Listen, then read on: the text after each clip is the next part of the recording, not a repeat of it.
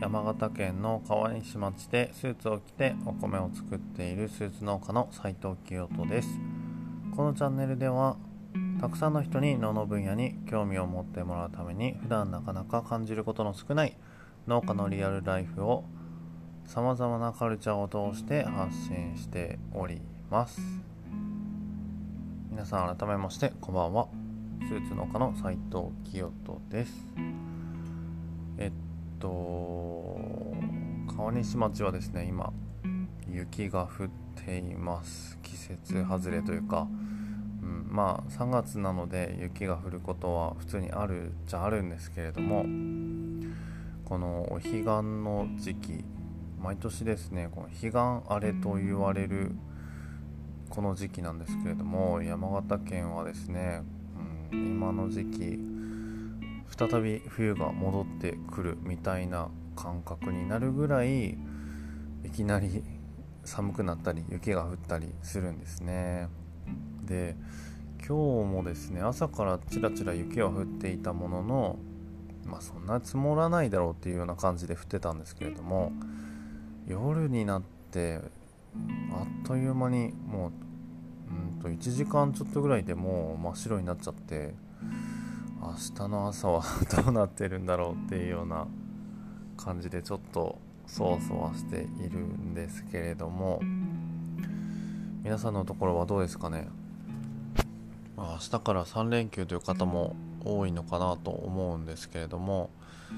まあ、事故なく怪我なくあとはえっとあれですね。先日の地震の影響というか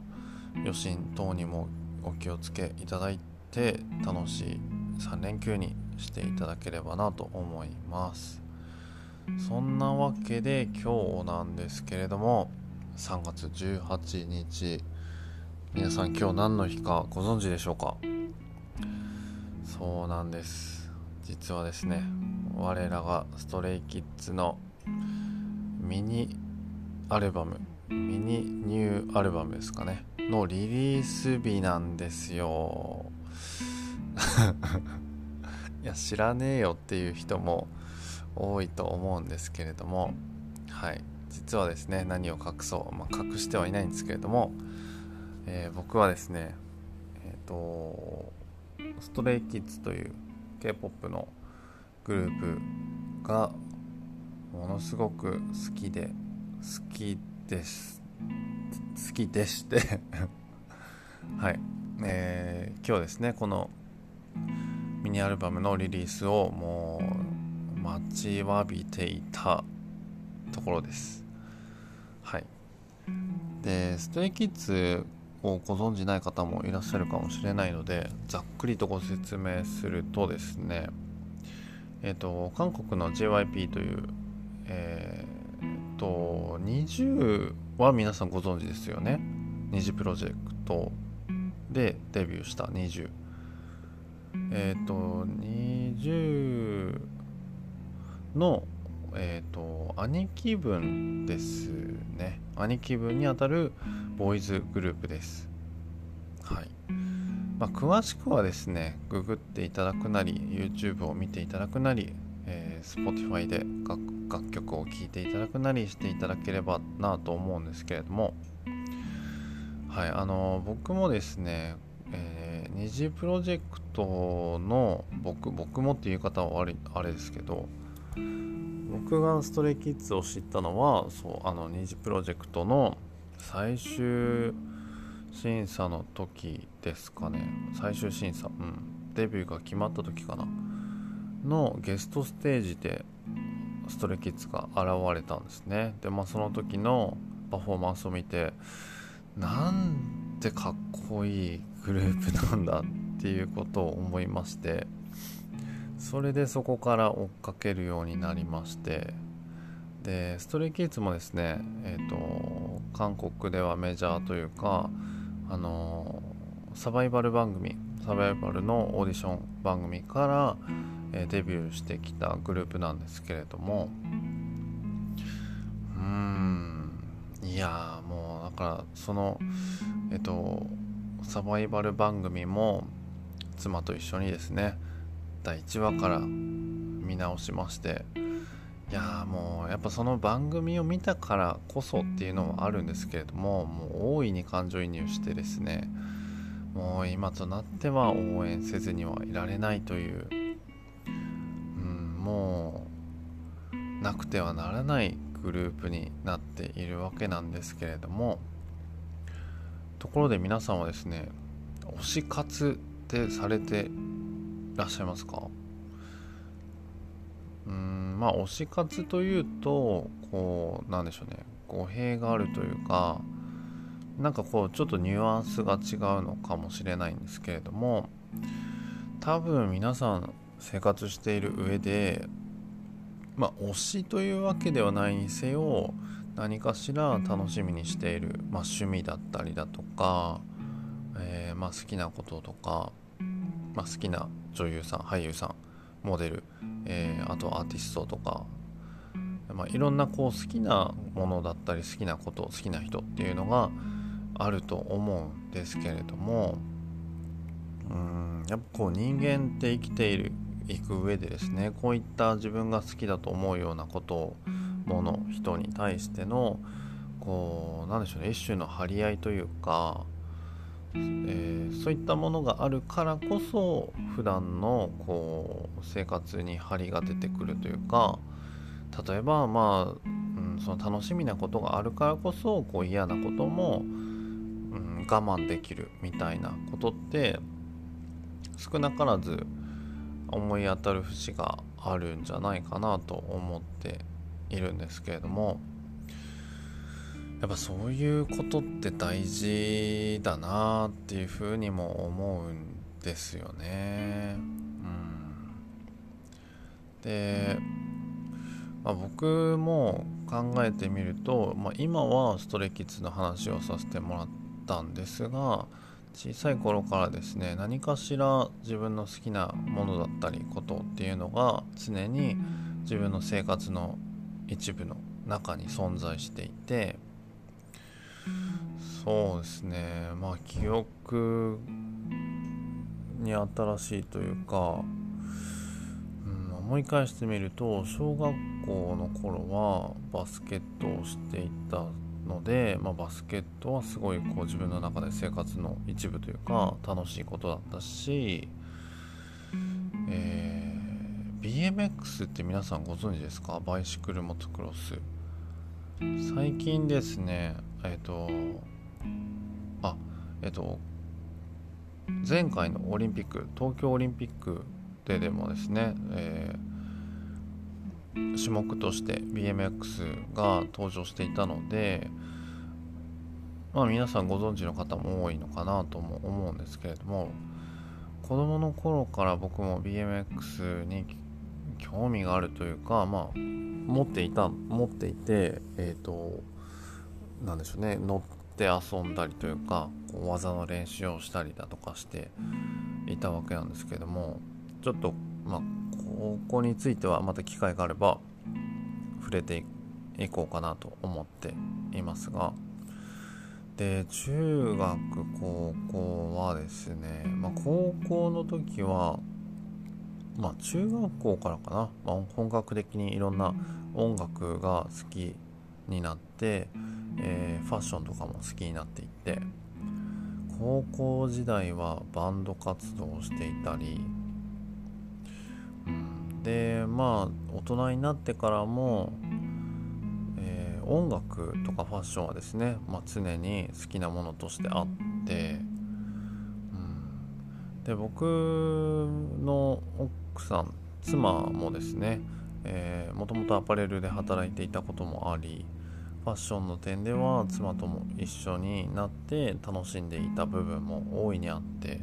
で音楽の点もですね妻とは趣味が合う部分もたくさんあって、えー、2人で昔からこの分野に関してはですね楽しんできたことが多かったなと思っているわけですが、まあ、やっぱそう考えてみると常に自分の生活の中にもこう推しというか、うん、好きなものがしっかりとあったと。で皆さんも何かしら考えてみていただければ何かしら出てくるのかなと思っているんですけれどもうーん何でしょうね。この推し推しとか自分の好きなものっていうのは何者にも変えられない存在だったりもしますよね時には。でまあ僕が今ですねこのお米を作っている米農家として、えー、農業しているわけなんですけれどもまあ以前からですねお米作りというかこの農業界、うんまあ、全体的になかなかこう明るい兆しが少ないというかどうしてもこうネガティブなことというのが先行しているような、えー、日本の農業の現状みたいなことをお話しした回もあったかと思うんですけれども、まあ、そんな中でですねやっぱ僕自身もこれから改めてしっかりと考えて農業をしていかなければなと思う中で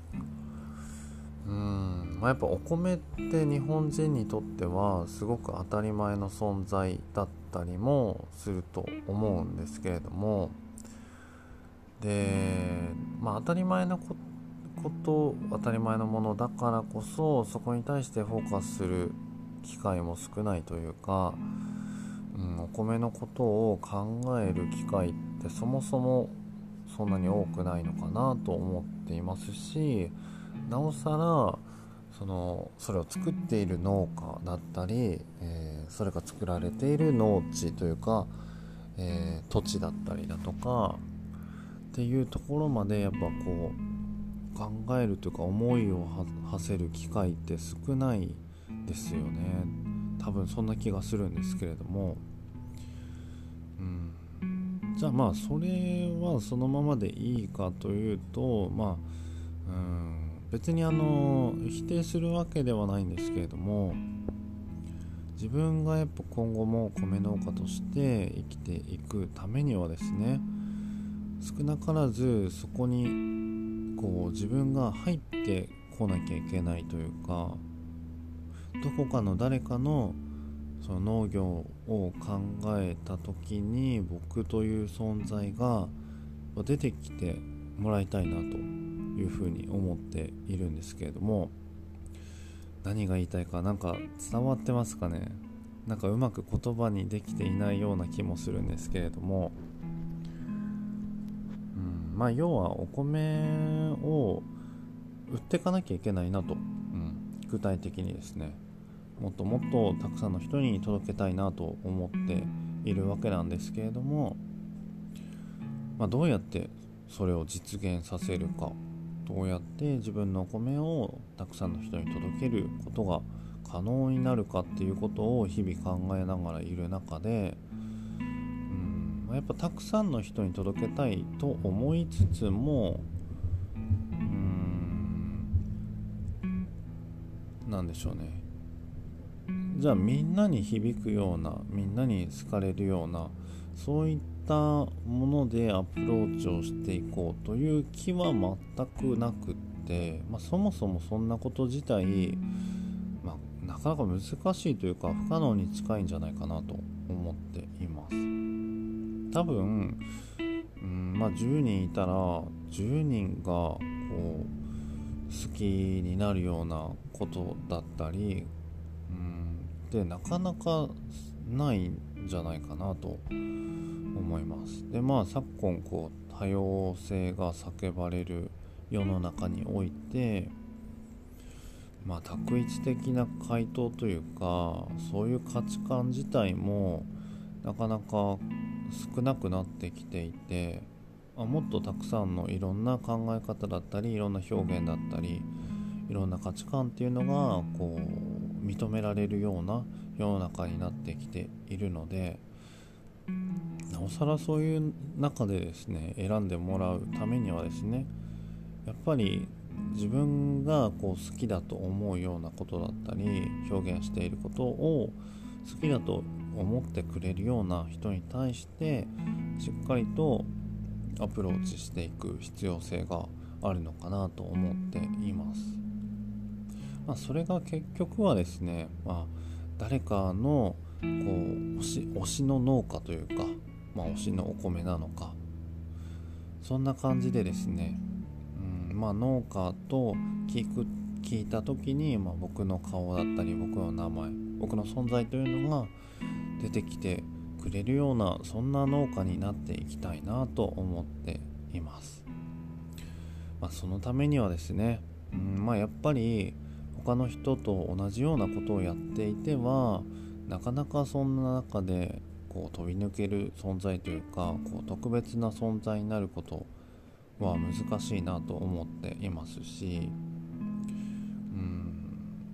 まあそもそもその農業というか農家というかそういう農の分野でだけこう戦うというか、うん、表現をしていくこと自体ももしかしたらなんかこうちょっと違うのかなというかもっと違う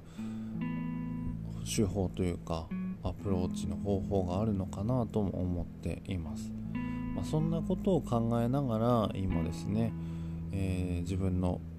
ブランドを改めて見直して、再構築しているというところなんですがこの新しいブランドですねもう少しで皆さんにもお伝えできそうなところまで来ているのでその辺ですねちょっとまた楽しみに追っていただければ嬉しいなと思います。はい。そんなわけで今日はですね、えー、皆さんまあ僕の推しからですね、えー、皆さんにこう何て言ったらいいのかな。まあこうこの放送を聞いてくださっている方のですね、えー、推しの農家になれるように頑張っていきたいなというようなお話をさせてもらいました。今日もですね最後まで聞いてくださって本当にありがとうございます。明日から3連休なわけですが、まあ、もちろんお仕事の方もたくさんいるとは思うんですけれども様々ですねあの今いろんな状況の中でなので、うんまあ、まずはですね、えー、自分の健康だったりこう自分の生活というのが楽しくなるようにですね無理をせず過ごしていただければなと思っています。僕もですね明日から娘が幼稚園お休みなので、まあ、3連休ですね思いっきり楽しんでいきたいと思います。